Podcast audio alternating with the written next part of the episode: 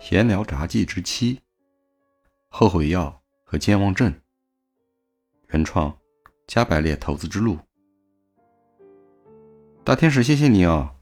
幸好周二看了你的文章，我没有乱操作，否则昨天我可能就把手里股票都卖了。结果今天收盘一看，不但涨了不少，有几只还创了新高。啊，不用谢，一两天的波动都是偶然的，我也不知道今天会涨。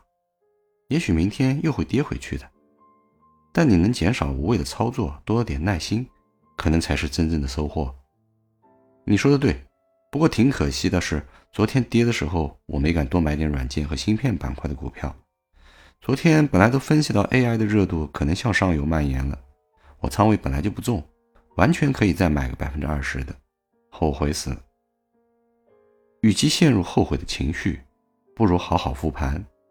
看看为啥自己没有做到知行合一？是方向判断问题，还是操作路径问题，或者是仓位管理问题？市场每天都存在大量的事实与情绪的矛盾冲突，机会无处不在。幸亏后悔药没地方买去，否则也是害人不浅。不过，很多专业人士倒是需要去治一下健忘症，这个好像还有药卖的。呃，这是啥情况？一月头啊，很多专业人士还坚定地认为疫情严重，经济复苏乏力，中美关系恶化，美联储又在加息，全球抽水。春节期间就高呼牛市来了，一周以后市场调整几天，又开始忧心忡忡。一个正常客观的分析报告就能被解读为看空 A 股。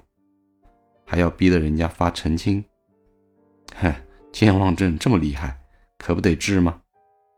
哈，确实是这样，我也容易被这些情绪推动，随波逐流，应该还是自己认知问题，没有形成完整的投资逻辑导致的。